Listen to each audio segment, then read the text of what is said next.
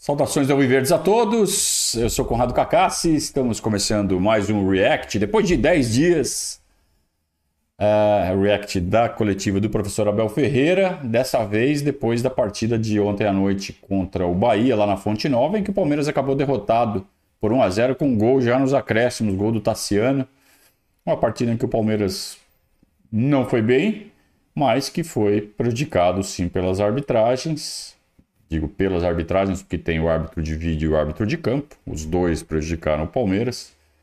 E vamos ver o que o professor Abel tem a dizer do jogo, dos erros e acertos do time e dele, e também da atuação dos árbitros.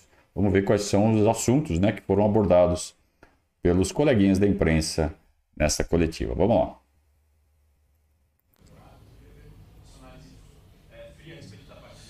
Fria vai ser difícil porque estou a sair do jogo, vai ser impossível fazer uma análise fria. Uh, fazer uma análise a quente, que é assim que funciona. Nós, uh, Já começou. O jogo agora não tive tempo de rever a repetição dos lances, gols, se foi, se não foi, se a bola entrou, se não entrou. Não, não entrou. Vi. O que vi foi fazermos um jogo dentro daquilo que são os nossos números, dentro daquilo que é a nossa filosofia, dentro daquilo que é a nossa forma de jogar. Um, Parece-me que hoje, na minha opinião, o detalhe fundamental foi a eficiência na hora de fazer gol, em que nós hoje, na minha opinião, criámos oportunidades suficientes para fazer pelo menos um gol e primeiro do que o nosso adversário. Infelizmente, nós não, não conseguimos fazer nenhum, um, ou se conseguimos, as imagens não mostram. Um, mas o futebol é isto mesmo. Uh, um dia tínhamos que perder, Uh, foi hoje, não da maneira que queríamos, porque, na minha opinião, volto a referir, produzimos oportunidades suficientes para fazer golos. Uh, assim, de repente, estou-me a lembrar do Hendrick na primeira parte, a um cruzamento do, do Arthur. Estou-me a lembrar de uma tabela do Arthur com um Tabata que saiu na cara do golo e que o goleiro uh, defendeu. Uh, Estou-me a lembrar de uma bola no, na, na, segunda parte do, do Dudu. Estou-me a lembrar de um livre lateral que foi o Luís que cobrou e o Lopes não, não conseguiu cabecear muito próximo do golo. Enfim, o futebol é isto, é eficiência. E hoje não fomos eficazes. O nosso adversário, pela forma como fez o golo, um, um tiro de meta longo, um ressalto, o segundo ressalto, terceiro ressalto, quarto ressalto. O jogador deles acaba por fazer o golo e, e assim o futebol. É, ele atribui a lances isolados. Né? Ele, ele entende que é, estrategicamente, taticamente, o Palmeiras teve mais chances, e teve mesmo, os números não mentem. É, e ele enumerou, né? ele não simplesmente citou números. Ele falou: ó, teve essa, essa, essa, essa chance. Qual chance o Bahia teve de fazer gol? Praticamente nenhuma. Né? Então isso sustenta o argumento dele. É... Mas acho pouco. Eu acho pouco. Ele mencionou quatro chances. Eu acho que quatro chances de fazer gol é de se esperar. Não é surpresa não fazer nenhum. Às vezes você tem quatro chances, faz as quatro. Mas não fazer as quatro, dependendo das chances, elas forem claríssimas, e não foi o caso, Nenhuma dessas que ele mencionou foram chances, porra, absurdas de gol. Vai, talvez a do Arthur e a do Hendrick, talvez. E sim, dá para culpar o Hendrick e o Arthur? Culpar entre aspas, né? Culpar, sim, com todo o carinho do mundo pelos nossos ídolos. Dá para culpar eles? Dá. Ah, erraram, erraram. Mas o seu Abel também erra quando ele acha que esse número de chances criadas que essa frequência de chances criadas seria suficiente para achar um gol mais cedo ou mais tarde.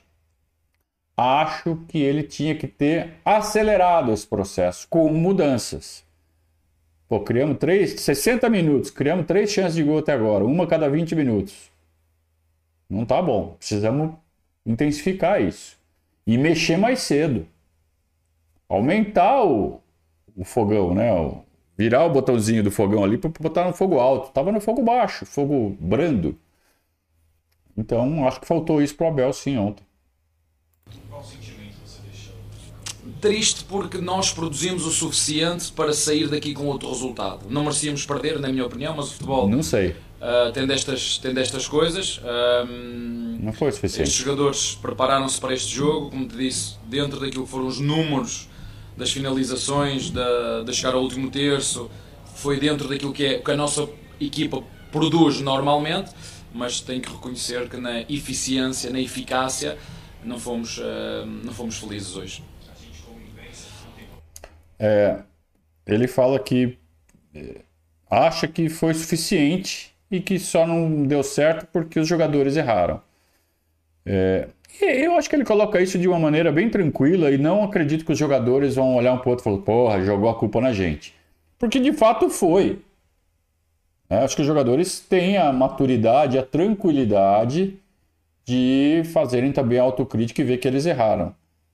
É, mas essa palavrinha que ele usou, suficiente, aí eu já vou discordar. Não é suficiente. Não foi suficiente, não era suficiente. O volume de jogo não era suficiente. A gente dependia de que as jogadas dessem todas muito certo.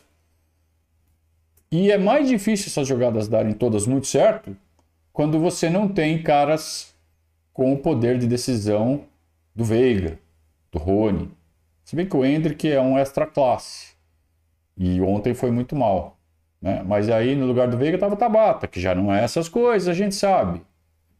Ontem teve um índice de acerto de passos muito bom, deu um passe excelente para o Arthur naquela jogada do Hendrick, o próprio Abel chamou atenção para isso. O Tabata não foi um horror, como querem fazer crer parte da torcida, né? que quer ter razão. Mas ele é evidentemente abaixo do Veiga. Então aí você precisa que tudo dê certo. Você cria três, quatro chances, tem que dar certo. E é mais difícil, né? Quando você não tem os melhores jogadores à disposição.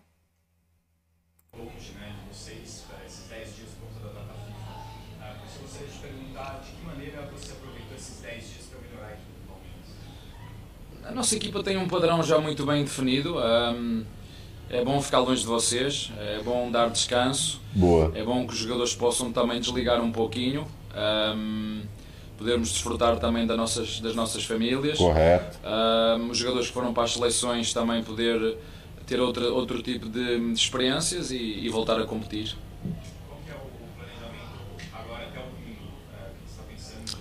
Não, olha, o, que um treinador gosta muito é poder ter toda a gente disponível para, hum, para poder escolher, o que não foi o caso de hoje, não é? Ah, Acabamos de falar isso. Não parece justo Sinceramente, não parece justo que uma data FIFA se pare para competir. Parece-me justo que os jogadores sejam chamados para jogar nas suas seleções, acho justíssimo, mas não parece justo que quem lhe paga os salários não possa depois ter tempo suficiente para os poder utilizar. Isso não é justo um, de maneira alguma, ainda para mais em jogos particulares. Um, mas de qualquer maneira, né? como te disse, e volto aqui a referir, a nossa equipa hoje uh, fico triste porque estes rapazes se prepararam os rapazes trabalharam bem, mas infelizmente nós hoje não conseguimos ser eficazes na hora de fazer golo que normalmente fazemos.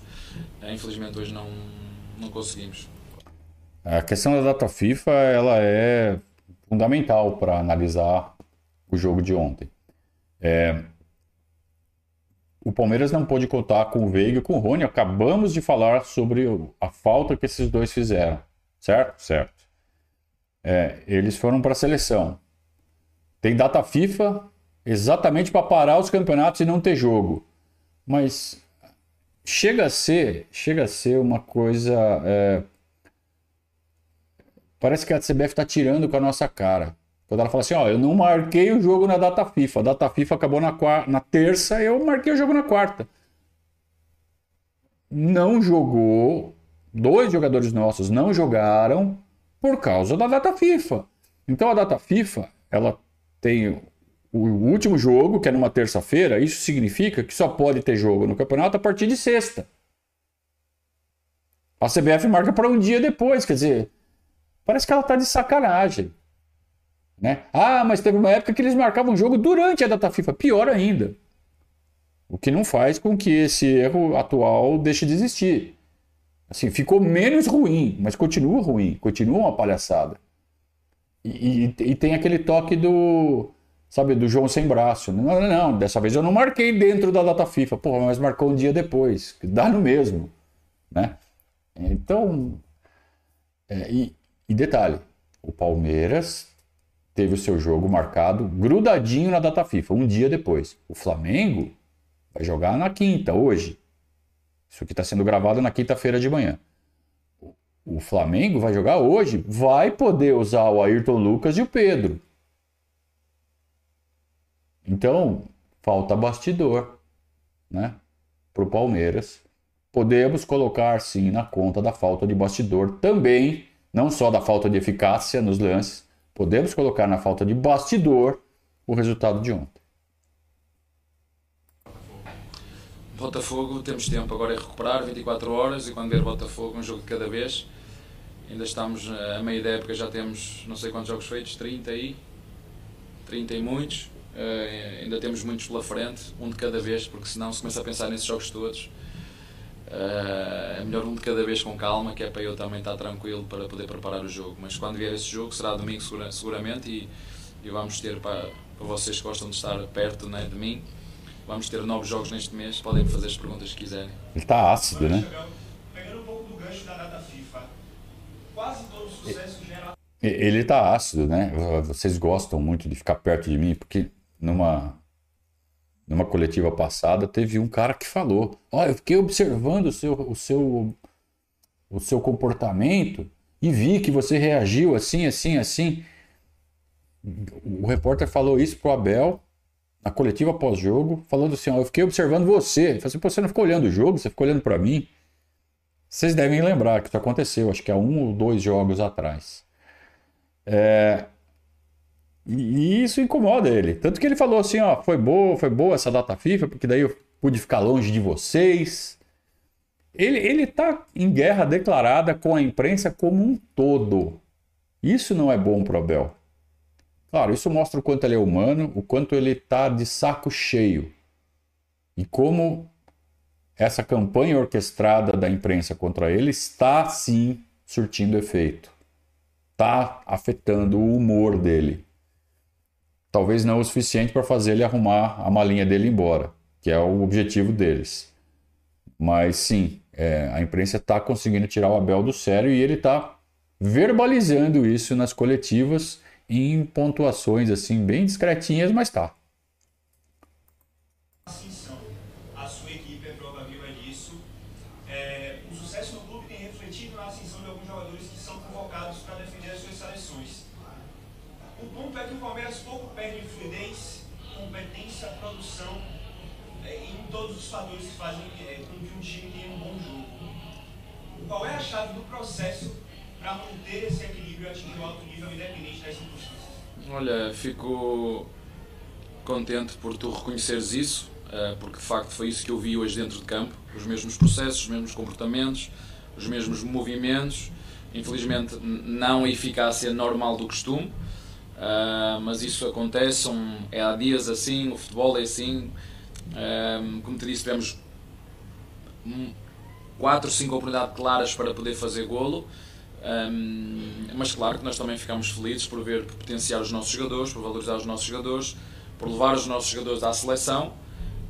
Como te disse anteriormente, não acho justo uh, que o treinador, quando, quando começa a competir, não possa ter todo o elenco à sua disposição para poder uh, escolher, seja de início ou seja a partir do banco. Mas no do mais, uh, estes rapazes que jogaram, na minha opinião, não teve a ver com se jogou o A, o B ou o C. Claro que teve a ver única exclusivamente com a nossa eficiência ou nossa eficácia, que hoje não foi de todo boa. Mas a eficiência e a eficácia serão maiores quanto melhores forem os jogadores que entrarem. E desculpa, não dá para botar no mesmo patamar o Tabata e o Veiga. É, o Hendrick e o Rony eu até acho que é possível. Mas no caso de Tabata e Veiga, não dá. O Vanderlan não deixou nada a desejar em relação ao Piqueires. Ok? É? Quem mais que não jogou? Uh, só, né? Vanderlan, Marcos Rocha e Mike não foi por causa de seleção. É... Ah, o Everton e Lomba. Também, o Lomba, eu acho que não foi frango do Lomba. Ah, mas talvez a reposição de bola do Everton pudesse ter proporcionado melhores contra-ataques. Talvez, talvez. Mas não é a mesma coisa. Não dá para falar que não foi isso. Foi sim. Tem a ver, sim, senhor, seu Abel. É que ele quer, é que ele, ele não quer queimar o Tabata, ele não quer queimar o Lomba, ele não quer queimar o Hendrick. Ele está fazendo gestão de vestiário quando ele fala isso. Mas é claro que a diferença técnica pesou também.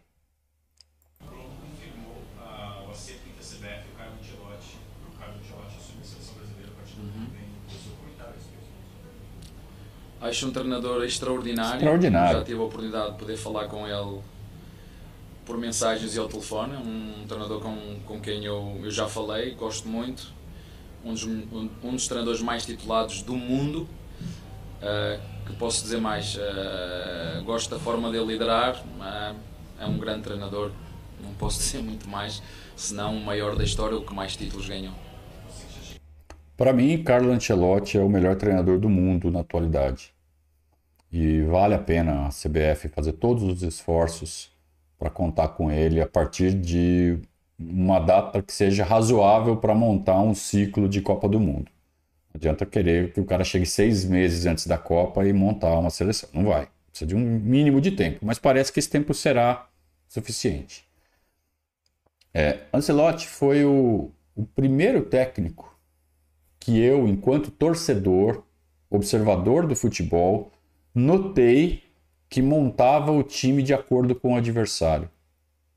Até então, minha cabeça de torcedor é, sempre era coisa de. É como se analisa futebol hoje de forma bem rasteira, bem rala, né? Ah, escala os 11 melhores, põe para jogar na posição certa e decide quem vai marcar quem, decide uma ou outra jogada ensaiada e vão para o jogo. Futebol sempre foi isso. Até a década de 90, praticamente. Isso começa a mudar, pelo menos na minha percepção, na minha percepção de torcedor, ainda bem, é, bem crua. Come eu começo a notar algo diferente com os times do Ancelotti, principalmente o Milan, do início da década de 2000. Fala, puta, esse cara faz uns negócios diferentes, funciona muito. Tudo bem que os jogadores são muito bons. Mas ele não repete escalação. É, ele, ele é diferente. Eu comecei a reparar nesse cara. Ele é bom demais. Tá? Carlo Ancelotti é uma cabeça, um dos líderes que faz o jogo evoluir, o jogo ficar melhor, o jogo ficar mais cada vez mais é, profissional e menos brincadeira. Né? Dá para dizer que futebol até a década de 90 era brincadeira, é uma brincadeira. E virou um jogo profissional, de fato, com muita tática, muita estratégia. E Carlo Ancelotti é um dos responsáveis por isso.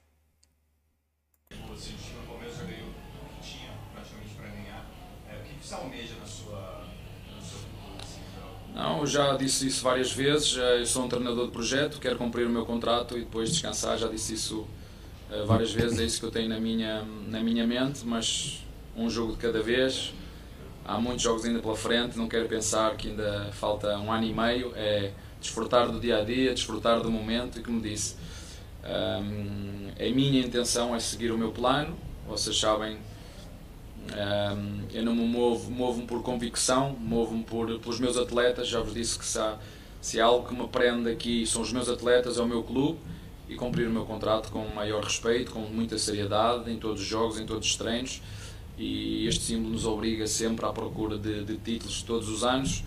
Uh, não nos podemos esquecer ou temos que nos lembrar que já ganhamos dois este ano, temos três em disputa e nós queremos, queremos muito, três. Uh, disputar os três. Um, esperar acima de tudo que, que, que, não hajam imagens confusas para ninguém. Não é? Eu gostava muito de chegar aqui e estar a falar contigo e ter a certeza absoluta que a bola entrou ou não entrou e não tenho já aconteceu no Atlético Mineiro, se estava fora de jogo ou não. A única coisa que eu peço é que hum, quem comanda, que faça como nós fazemos, como os treinadores fazem, como os jogadores fazem, que é para aprender com os erros para poderem melhorar. Eu gostava, numa próxima vez, que houvesse uma imagem clara se a bola entrou ou não entrou. Não é? Eu posso estar aqui a dizer que entrou e se calhar a bola não entrou. Ou estar a dizer que não entrou e se calhar a bola entrou. E isso é que hum, são muitos lances nos últimos anos, pelo menos desde que eu estou aqui. Hum, se, pá, não sei se calhar sou eu que estou, se calhar muita vez contra o Palmeiras, não sei se sou eu que estou a ver mal. Uh, por exemplo, gostava de ter visto, se calhar não foi, mas a última imagem do Breno, quando o Breno cruzou a bola que a Globo mostrasse a repetição e não mostrou, não sei porquê. Pênalti. Não, tinha a câmara lá, mas podia ter Pênalti. mostrado para nós. Não foi nada, como o árbitro disse, não é nada, não foi, mas para nós ficarmos todos com, com as certezas das imagens, porque eh, o VAR tem que vir para nos ajudar, tem que vir para tirar as imagens, eh, que hajam uma, uma interligação entre se são as câmaras da, da Globo que definem as imagens que vão para o VAR, que se sentem numa mesa e que definam qual é o ângulo nós devemos meter as câmaras para, para que no final eh, possamos todos valorizar aquilo que nós mais gostamos, que é, hum, que é o futebol. Acabou, né? Está bem? Tá? Acabou. É, quando o Abel deu a entrevista, ainda não tinham aparecido imagens que depois circularam na internet. Foi gol. Tá? Palmeiras foi roubado. É, pênalti no último lance do jogo. Pênalti. Pênalti. Não interessa se é o último lance, se é pro time da cara. Pênalti. É o Palmeiras, cara. É o Palmeiras. Então não pode roubar o Palmeiras. O Palmeiras tem que ter esse moral nos bastidores. Você não posso roubar o Palmeiras. Só que o Palmeiras não tem. Pode roubar o Palmeiras. Os juízes falam assim: não, rouba o Palmeiras. Na dúvida, conta o Palmeiras. Parece até que é o, o oposto, né? A determinação é que, na dúvida, deu brecha, rouba o Palmeiras. E es- escalam o Wilton Sampaio, né? Exatamente para fazer isso. É, então, assim, Abel, foi gol, tá? Temos imagens conclusivas rodando na internet agora as últimas horas de quarta-feira e as primeiras horas de quinta-feira já rodaram algumas imagens diferentes. E foi pênalti. Foi pênalti, claro. É, a bola é, vai na mão do defensor do Bahia, acho que é o Xavier, né? É, no cruzamento do Breno Lopes. A mão, o braço está aberto, não está colado ao corpo. É, ele a- aumenta a área do. De, como que eles falam? Quando o zagueiro aumenta a sua própria área, sei lá qual é o termo. É, foi pênalti, foi pênalti. Último, último lance, pênalti. Tem que marcar, não marcou. Então o Palmeiras foi roubado, foi roubado sim. E é inadmissível tendo tecnologia à disposição, ela não seja usada. Sabe? Põe um sisteminha qualquer ali, com imagens borradas. Na hora de tomar a decisão, não usam as melhores imagens. Pô, se, se apareceram melhores imagens depois, por que, que elas não foram usadas no processo de decisão? Ou será que foram e a gente não sabe? E aí foi meio que ah, prejudica. Então, tudo isso dá razão pra gente ficar paranoico. Pro Abel ter esses pensamentos de, pô, mas é sempre contra o Palmeiras. Dá razão. Essas, esses problemas dão margem a esse tipo de pensamento paranoico, maluco. Não é tão maluco assim. Então tá certo o Abel de pontuar isso, tem que pontuar mesmo. E assim chegamos ao fim de mais um react da entrevista do professor Abel Ferreira. Entrevista curta, né? Bem mais curta que o habitual, mas eu acho que ele pontuou bem ah, as razões, na opinião dele, para a derrota de ontem. Teve os erros de arbitragem, teve a falta de eficácia dos nossos atacantes, só faltou falar que demorou um pouquinho para mexer. Obrigado a todos pela companhia. Um ótimo complemento de semana para todos. Até a próxima. Um grande abraço. Saudações ao Viverdes.